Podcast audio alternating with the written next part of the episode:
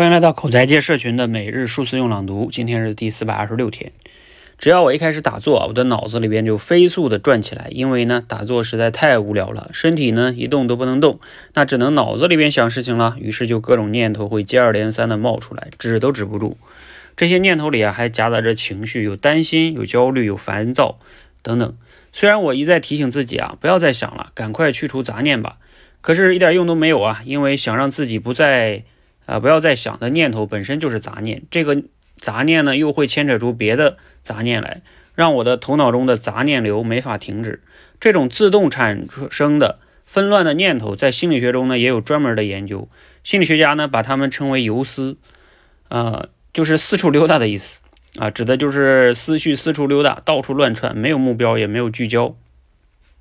游思过多呀，是现代人的一个普遍问题。二零一零年呢，有一篇发表在著名科学杂志《科学》上面的一个论文，题目呢就叫做“游思是一种负面思绪”。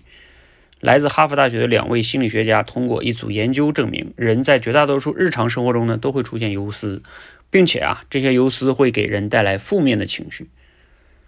但是很多的时候呢，我们对游思没有太多的觉察，而在打坐的状态下呢，由于身体是静止的。周围呢是安静的，游思的问题就会浮现浮上水面，凸显了出来。这时呢，我们才发现啊，原来我有这么多连自己都控制不住的思绪啊。可奇妙的事情发生了，打坐的次数呢渐渐多了以后，有一天打坐的时候，我突然间意识到我的念头少了很多。虽然没法达到完全没有杂念，但是真的减少了，估计减少了七八成。这个经历啊，让我确信专注力跟别的能力一样，也是一种可以训练的能力。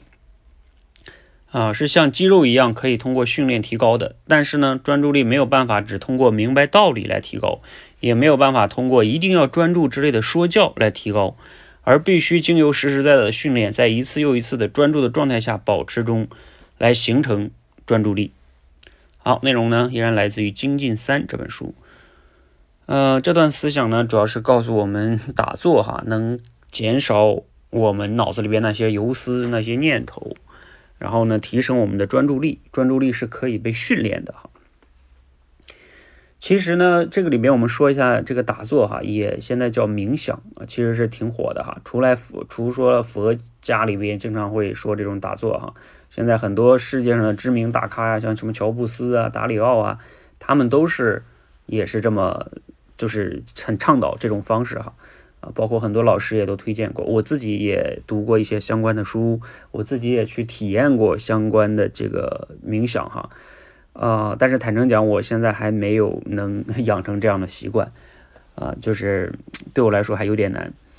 就是难呢。像他说这些，呃，出现念头是正常的哈，包括我之前读的一些书中呢说，就是建议就是打坐啊，包括冥想，你的目的不一定是不出现念头。啊，当然不出现念头肯定是好的，但是目标不要，呃，老想着不要出现念头。其实真正的是要做到是觉察，就是你锻炼你觉察的能力。出现念头了哦，觉察，然后再拉回到你的呼吸上，锻炼的是觉察能力，再抓回来的能力。所以包括接纳啊，包括锻炼接纳能力，就是因为你不是控制不住你的念头嘛，那你就接纳它的存在。就以前我我看过一本书中有一个类比特别好，他说就像你站在大街呃旁边的马路边，呃每一个念头都像过来的这个车啊，它过来了，那它就过来了，然后你不要管它，你不要上车就走了，你让车继续走，你继续在这边观察，继续在马路边站着，你不要上车，你就是看着车过去，呃，所以你锻炼的就是这样的一个能力哈，呃觉察的能力和接纳的能力。啊，不被念头所带跑，你会发现我们其实真实的这个生活中，有时候我们容易被自己的念头带跑啊。比如今天突然间产生一个什么想法，然后自己就很烦啊，或者很焦虑啊。因为所谓的念头，要么就是想过去的一个事儿，要么就想未来的一个没发生的事儿。想未来就容易焦虑，嗯，所以就大概就是这样。所以我们回到自己的生活中，怎么样锻炼这个专注力呢？嗯，像他说的哈，去冥想，那肯定是。一种不错的方式，就像锻炼肌肉一样去锻炼啊！不要去明白道理，你得能做到。呃，如果你想要去锻炼专注力呢，可以尝试一下哈。嗯，